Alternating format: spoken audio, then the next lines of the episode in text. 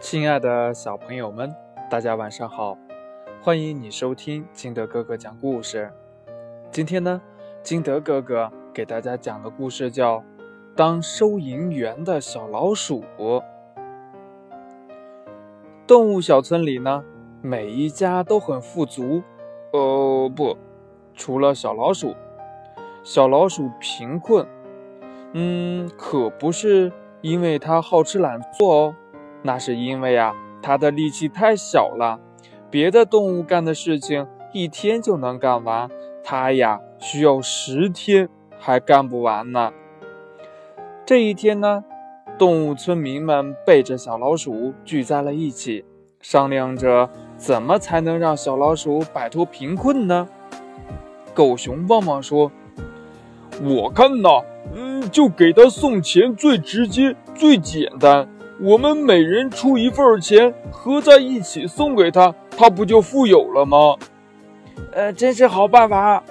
大家呢一致赞同。很快呢，大家凑了一大袋钱，来到了小老鼠家。村长大象克里递上钱说：“这是我们大家的心意，请你收下。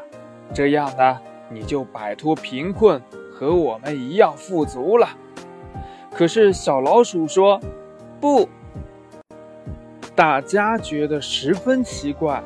小老鼠又说了：“谢谢你们大家的好意，但是我身体健康，完全能够自食其力，我用双手养活我自己是没有问题的。”大家见小老鼠坚决不肯收钱，只好离开了。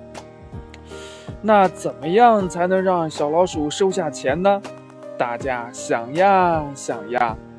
山羊木木一拍脑袋说：“哎，有了！我们把钱丢在他家附近，让他捡着不就行了吗？”好办法，大家十分赞同。大象克里换了一个袋子。把钱装进去，来到小老鼠房子旁边的路上，把钱扔在地上。傍晚呢，小老鼠干完活回家，看见了地上的一袋钱，它大声地喊：“呃，谁丢了钱？谁丢了钱？”附近的村民们都装作没听见。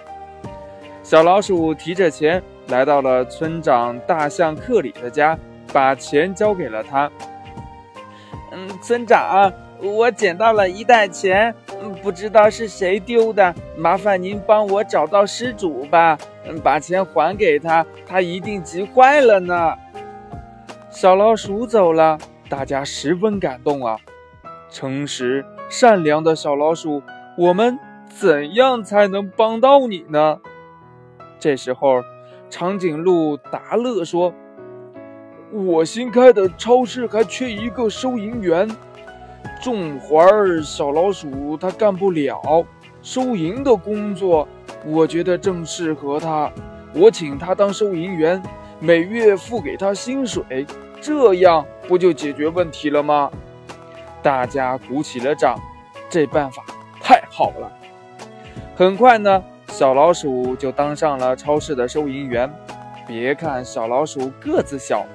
可他脑瓜灵啊，手儿巧啊，收银工作干得比别人都出色呢。大家互帮互爱，村里没有穷人了。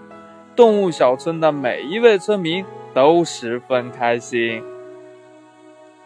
故事讲完了，亲爱的小朋友们，你想一想，如果这小老鼠接受了别人的钱，或者……把钱捡到了，没有交给大象，嗯，又会是一个什么结果呢？快把你想到的通过微信幺八六幺三七二九三六二告诉金德哥哥吧，也可以告诉你的爸爸妈妈，跟爸爸妈妈来交流一下自己的看法。喜欢听金德哥哥讲故事的，也欢迎你下载喜马拉雅，关注金德哥哥。亲爱的小朋友们，今天的节目就到这里，我们明天见，拜拜。